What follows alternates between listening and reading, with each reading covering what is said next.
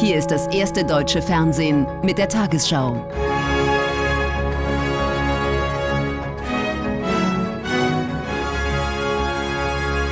Heute im Studio Judith Rakers. Guten Abend, meine Damen und Herren. Ich begrüße Sie zur Tagesschau. Die CDU ist nach mehr als zwei Jahrzehnten wieder zur politisch stärksten Kraft in Berlin aufgerückt. Bei der Wiederholungswahl zum Abgeordnetenhaus verzeichnet sie nach allen Hochrechnungen große Zugewinne. Dahinter rangieren nach bisherigem Stand die Grünen noch vor der SPD der regierenden Bürgermeisterin Giffey. Dann folgen Linkspartei und AfD. Die FDP muss um den Einzug ins Landesparlament bangen. Rechnerisch wären Bündnisse der CDU mit SPD oder Grünen ebenso möglich wie eine Fortsetzung der rot-grün-roten Koalition. Und damit schalten wir ins ARD-Wahlstudio nach Berlin. Dort hat Jörg Schönenborn die aktuelle Hochrechnung. Auch wenn der Ausgang an einigen Stellen noch offen ist, diese Wahl in Berlin war historisch. Die SPD fällt zurück auf ihr schlechtestes Ergebnis seit dem Zweiten Weltkrieg. Der CDU gelingt es nach gut zwei Jahrzehnten des Niedergangs wieder stärkste Kraft zu werden. Und das ist die aktuelle Hochrechnung von Infratest DIMAP. Die SPD bei 18,6 Prozent, drei Punkte Verlust. Die Grünen 18,6 in der Nähe des alten Ergebnisses. Zehn Punkte Zugewinn für die CDU 27,9. Linke leichte Verluste 12,2. AfD 9,1. Die FDP wird mit 4,6 Prozent nicht mehr im Abgeordnetenhaus vertreten sein, die anderen Parteien 9 Prozent. Künftig nur noch fünf Fraktionen im Abgeordnetenhaus. SPD und Grüne werden zumindest ungefähr gleich stark sein. Die CDU derzeit 47 Mandate wird die stärkste Fraktion stellen. Linke 21, AfD 15 Mandate. Der bisherige Senat in Berlin gehört zu den am schlechtest bewerteten Landesregierungen überhaupt, aber er könnte trotz Verlusten weiter regieren. Rot, Grün und Rot unter Führung von Grünen oder SPD kämen auf eine deutliche Mehrheit der Sitze. Auch Wahlsieger CDU könnte Regierungen bilden, numerisch zumindest. Sowohl mit der SPD als auch mit den Grünen wäre eine klare Koalitionsmehrheit aufzubauen. Der Sieg der CDU hat viel mit der Niederlage der CDU zu der SPD zu tun. Das zeigt die Wählerwanderung. Der größte Strom überhaupt heute ist der Zustrom von der SPD zur CDU. Sie hat auch von FDP, Grünen, Linken und AfD gewonnen, etwas verloren an die Nichtwähler. Aber diese Gruppe, vor allem Rentnerinnen und Rentner, von der SPD enttäuscht, häufig motiviert wegen des Themas Sicherheit die CDU zu wählen, haben diese Wahl entschieden. Nun stehen schwierige Koalitionsverhandlungen an. Schwierig auch deshalb, weil keines der möglichen Bündnisse mehrheitlich heute in der Wahlnachbefragung von den Berlinerinnen und Berlinern Unterstützung fand. Die bisherige Senatsbildung käme auf Zustimmung von 39 Prozent, mehrheitlich leichte Ablehnung. Auch ein Bündnis aus CDU und SPD hätte mehrheitlich eine Ablehnung. Die deutlichste Ablehnung ein Bündnis aus CDU und Grünen. Egal wer mit wem am Ende den Senat bildet, die Parteien werden einen langen Weg des Vertrauens Wiederaufbaus vor sich haben. Zurück nach Hamburg zu Judith, zu Judith Rakers. Vielen Dank, Jörg Schönenborn. Mit großer Enttäuschung hat die SPD als bisher stärkste Kraft in Berlin den Wahlausgang aufgenommen. Offenbar seien die Menschen in der Hauptstadt nicht zufrieden gewesen, so die regierende Bürgermeisterin Giffey. Der Spitzenkandidat der CDU Wegener hat für seine Partei bereits den Auftrag zur Regierungsbildung reklamiert und Sondierungsgespräche mit Grünen und SPD angekündigt. Jubel bei der CDU, stärkste Kraft und große Zugewinne. Spitzenkandidat Kai Wegner sieht den Kurs seiner Partei bestätigt. Die Union hat die innere Sicherheit zum Thema ihres Wahlkampfes gemacht. Nach den Silvesterkrawallen führt das zu viel Unterstützung. Auch die harte Kritik an der Arbeit des rot-grün-roten Senats trifft den Nerv der Wählerinnen und Wähler. Nun will es die Union besser machen. Unser Auftrag ist es jetzt, eine stabile Regierung zu bilden. Eine Regierung, die vertrauensvoll zusammenarbeitet, wo man dem Partner auch Erfolge gönnt. Und wir wollen eine Regierung bilden, die wirklich anpackt die die Probleme löst, die Berlin hat. Und wir wollen eine erfolgreiche Berlin-Koalition anführen. Enttäuschte Gesichter dagegen bei der SPD. Sie hat verloren, Prozente und eigentlich den Anspruch, eine Regierung zu bilden. Dennoch hofft Franziska Giffey am Ende vor den Grünen zu landen mit der Ansage, regierende Bürgermeisterin bleiben zu wollen. Mit der Union strebt sie offensichtlich keine Zusammenarbeit an. Habt Zuversicht. Es ist nicht alles verloren, sondern wir hoffen darauf wir wünschen uns, dass die SPD Platz zwei macht und in der politischen Lage ist, ein Bündnis unter Führung der SPD auch zu organisieren. Damit sind wir angetreten. Bei den Grünen ist die Stimmung entspannt. Keine Zuwächse wie erhofft, aber auch nicht so viel verloren wie die SPD. Sie hoffen ebenfalls auf Platz zwei hinter der Union, um eine Regierung anführen zu können. Denn mit der CDU sehen sie nicht genug Berührungspunkte für eine gemeinsame Koalition. Die jetzige Regierungskoalition hat, wenn die Zahlen sich so bestätigen, eine klare und stabile Mehrheit. Und wir leben ja in einer parlamentarischen Demokratie äh, und das bedeutet, jeder, der regieren will, muss eine parlamentarische Mehrheit erstmal schmieden können. Mhm. Dazu würden dann auch die Linken gehören, die zwar verloren haben, aber dennoch sehr zufrieden sind mit ihrem Ergebnis. Als ich seinerzeit gehört habe, äh, dass das Verfassungsgericht sagt, nochmal zur Wahl, da habe ich schon, da ging mein Herz in die Hose. Dann habe ich gesagt, oh Gott, jetzt steht uns was bevor. Aber dieser Landesverband hat in 90 Tagen einen Wahlkampf abgeliefert, den ich so noch nicht erlebt habe. Die Enttäuschung der FDP ist groß. Trotz ambitioniertem Wahlkampf und einem schwächelnden Senat hat sie verloren. Sollten die Liberalen an der 5-Prozent-Hürde scheitern, hätte die Union gar keinen Partner für eine Koalition, denn die AfD scheidet für alle anderen Parteien für eine Zusammenarbeit aus. Die AfD selbst dagegen ist sehr zufrieden, hinzugewonnen zu haben. Wir haben uns in Berlin konsolidiert. Wir sind hier nicht mehr wegzudenken. Wir werden auch weiter hier im Abgeordnetenhaus eine starke Fraktion sein. Die CDU feiert heute Abend. Ab morgen muss sie auf Partnersuche gehen, auch wenn das derzeit wenig erfolgsversprechend scheint. Im Wahlstudio in Berlin hat mein Kollege Sascha Hingst jetzt die Spitzenkandidatinnen und Kandidaten von SPD, CDU und Grünen zu Gast. So ist es. Die drei, die noch Chancen haben auf den Chefsessel in der Regierung hier in Berlin, Bettina Jarasch von den Grünen, Kai Wegener von der CDU und Franziska Giffey von der SPD, die derzeitige regierende Bürgermeisterin. Frau Giffey, ganz egal, ob Sie dann vor oder nach den Grünen liegen, ähm, kann man, wenn der Wähler so eindeutig sagt, die will ich so nicht mehr, mit der gleichen Konstellation einfach so weitermachen? Naja, Sie müssen für alles, was Sie tun wollen, und egal wer ins Rote Rathaus einziehen möchte oder weiterarbeiten möchte, muss dafür sorgen, stabile politische Mehrheiten zu organisieren.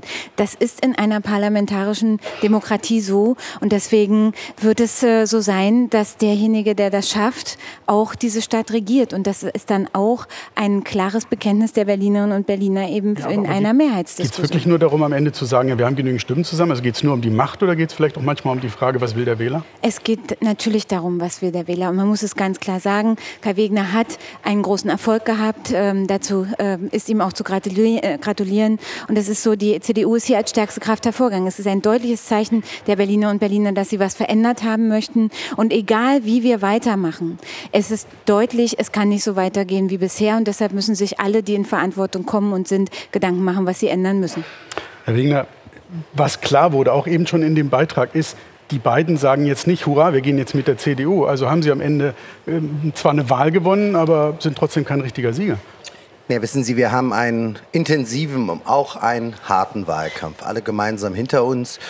Und jetzt geht es aber um Verantwortung. Der Wahlkampf ist vorbei und jetzt geht es um Verantwortung. Wir müssen jetzt alle gemeinsam mit diesem Wahlergebnis umgehen. Das ist das, was die Berlinerinnen und Berliner gesprochen haben.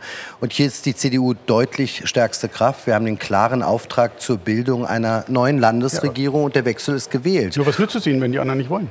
Nun schauen wir doch erstmal, wir sind ja noch mitten am Wahlabend. Wir haben noch nicht mal ein amtliches Endergebnis. Und das alles Entscheidende ist doch jetzt, dass man mit diesem Wahlergebnis respektvoll umgeht. Das ist das Wahlergebnis der Berlinerinnen und Berliner, die uns Sie, das gegeben haben. Sind Sie inhaltlich bereit, auf die beiden dann im Zweifel auch richtig zuzugehen? Weil Sie müssen ja was bieten, wenn Sie jemanden rauslocken wollen.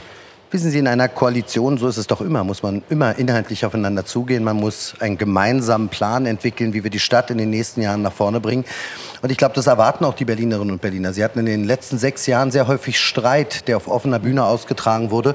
Und ich möchte gerne eine Koalition anführen, die nicht streitet, sondern wirklich die Probleme der Stadt löst. Frau Jarasch, ähm, müssen Sie Angst haben, dass am Ende Sie vielleicht zwar vorne vor der SPD liegen, Chance haben, regierende Bürgermeisterin zu werden und ihnen dann die SPD vor der Fahne geht, weil äh, die CDU einfach mehr bietet? Also ganz offensichtlich haben wir spannende Tage vor uns. Das können wir sagen.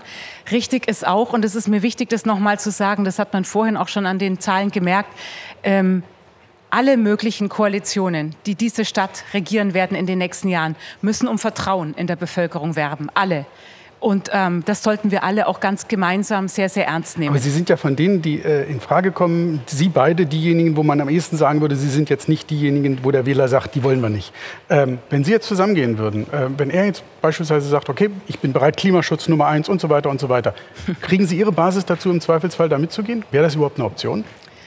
Also wenn ähm, die CDU uns zu Gesprächen einlädt, dann werden wir selbstverständlich Gespräche führen. Das werden wir tun mit allen demokratischen Parteien. Also insofern sicher nicht mit der AfD, aber das brauche ich kaum zu sagen. Wir haben allerdings ähm, eine klare Präferenz immer geäußert und zwar von Anfang an in diesem Wahlkampf. Und wenn wir die Möglichkeit haben, die Koalition mit der SPD und den Linken fortzusetzen, am liebsten unter grüner Führung, dann werden wir das tun.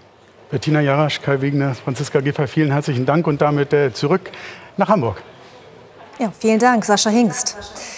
Die Wahl in Berlin war die erste von insgesamt vier Landtagswahlen in diesem Jahr. Dementsprechend wird das Ergebnis bei den Bundesparteien interpretiert.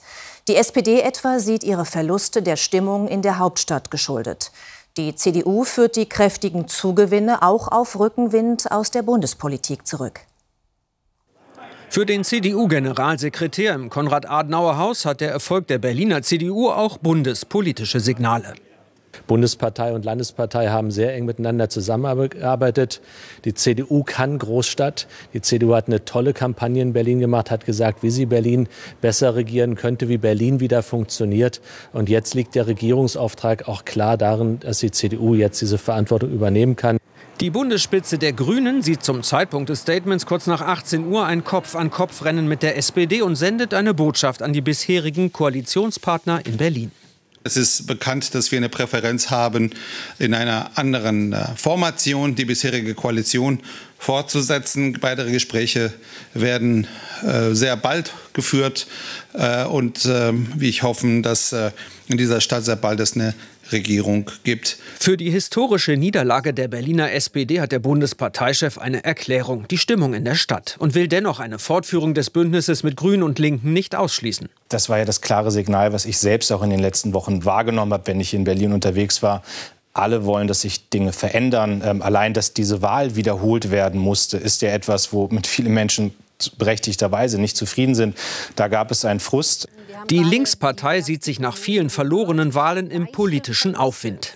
Das Ergebnis in Berlin zeigt, die Linke ist wieder da. Wir haben versucht, in der Stadt auf die Themen, die die Menschen hier bewegt, zu setzen. Das war, glaube ich, erfolgreich. Also angesichts der Ausgangslage bin ich mit dem Ergebnis sehr zufrieden. Der AfD-Bundessprecher wertet das Ergebnis auch als Niederlage der Bundesregierung. Berlin ist ein Brennglas. Hier sehen wir die Probleme, die deutschlandweit überall sind in dieser Stadt. Aber ich denke, auch die Bundesregierung ist ja ein Stück weit mit abgestraft worden. Auch dieser Kriegskurs wurde hier mit bestraft. In der FDP-Parteizentrale ist hingegen die Enttäuschung groß. Parteichef Lindner tritt nicht auf, sondern twittert. Es wird eine lange Nacht. Wir drücken die Daumen. Tine Hassel in Berlin. Welche Auswirkungen könnte das heutige Ergebnis auf die Bundespolitik haben? Tja, die SPD startet mit einem desaströsen Ergebnis in dieses wichtige Wahljahr, möglicherweise sogar auf Platz drei hinter den Grünen. Dann hätte sie noch nicht einmal die Chance, eine Regierungsbildung zu versuchen.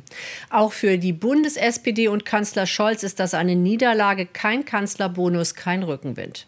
Anders schien das bei der CDU. Da scheint die Bundesspitze mehr gezogen zu haben. Parteichef Merz, der nach den Silvesterkrawallen scharfe Töne beim Thema innere Sicherheit angeschlagen hatte, könnte dies als Bestätigung werden. Die Grünen dürften sogar stärker werden, vielleicht als die SPD und ihrerseits dann einen Anspruch auf eine Regierungsbildung erheben. In der Bundesregierung könnte das für Unruhe sorgen. Und da wird es ohnehin turbulent, denn die FDP fliegt jetzt erneut äh, wohl aus einem Landesparlament, dürfte jetzt noch nervöser werden und könnte noch stärker auf FDP pur und Opposition in der Regierung setzen. Die Linke schneidet besser ab als erwartet, könnte aber aus der Regierung fliegen. Ein weiterer Schritt in Richtung Bedeutungslosigkeit und etwas schlechter als erwartet die AfD. Sie aber kann sich in einer Großstadt, die eigentlich eher links tickt, weiter etablieren und das trotz oder gerade wegen immer radikalerer Töne in der Bundes-AfD.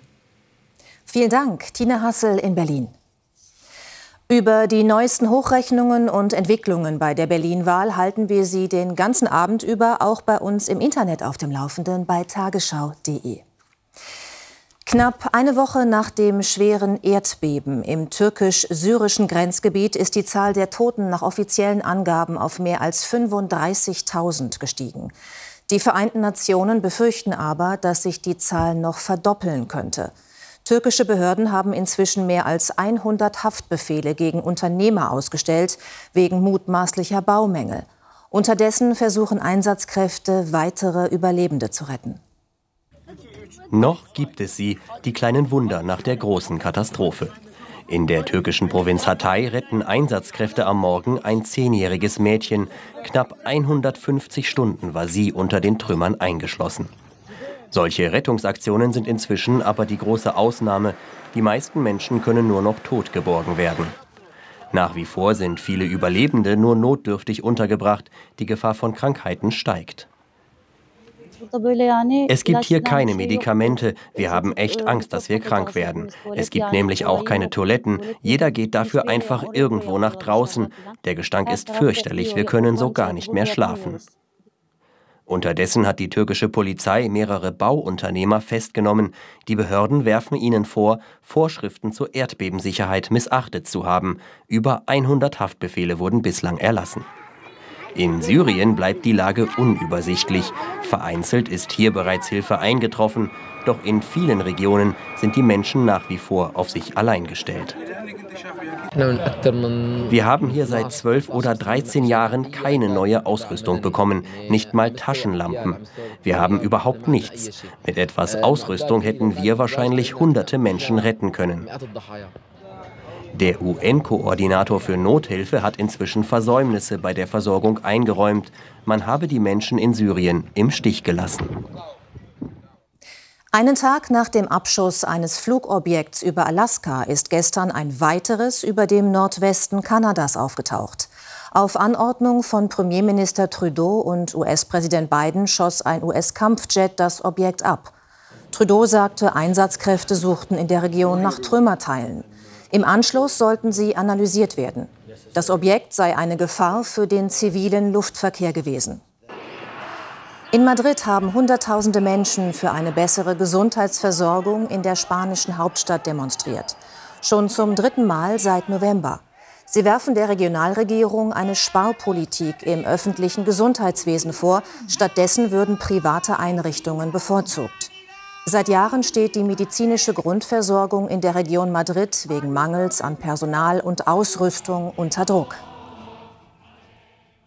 In der Fußball-Bundesliga hat der erste FC Köln am Abend mit 3 zu 0 gegen Eintracht Frankfurt gewonnen. Zuvor hatte Hertha BSC im ersten Sonntagsspiel Borussia Mönchengladbach mit 4 zu 1 besiegt. Herthas Trainer Sandro Schwarz konnte endlich mal so richtig loslassen. Seine Berliner mit starkem Auftritt im Heimspiel gegen Borussia Mönchengladbach lagen aber nach 17 Minuten zunächst mit 0 zu 1 hinten. Nico Elvedi, der Torschütze für die Gäste in den grünen Trikots.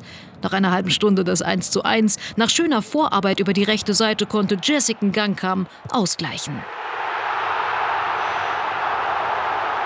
So richtig jubeln durften die Fans der alten Dame unter den 40.973 Zuschauern dann aber nach der Pause. Geburtstagskind Marton Dardai traf sehenswert zum 2 zu 1. Gladbach blieb blass, Hertha kämpfte. Derry Sherhand erzielte kurz vor dem Ende das 3 zu 1. Und in der siebten Minute der Nachspielzeit bekamen die Berliner dann noch einen Strafstoß zugesprochen. Lüke Bacchio versenkte zum 4 zu 1 Endstand. Drei wichtige und verdiente Punkte für den Hauptstadtklub. Und nun die Wettervorhersage für morgen Montag, den 13. Februar. Etwas Niesel aus dem Hochnebel fällt in der Nacht vor allem im Osten. Im Süden, Südwesten und Westen ist es teilweise klar. Da sich feuchte Luft ausgebreitet hat, haben wir es auch morgen vielerorts mit zähem Nebel zu tun. Am Tag daher häufig Nebel und Hochnebel, hier da später Sonne, im Süden, Südwesten und Westen gute Chancen auf Sonne. In der Nacht sinken die Werte auf plus 6 bis minus 5 Grad. Am Tag 2 Grad bei Dauernebel, bei leichten Südwind 14 Grad auf der windabgewandten Seite der Gebirge Nordrhein-Westfalens. Um 21.50 Uhr meldet Ingo Zamperoni sich mit einer Extra-Ausgabe der Tagesthemen. Darin aktuelle Informationen, Analysen und Interviews zur Wiederholungswahl in Berlin. Ich wünsche Ihnen einen schönen Abend.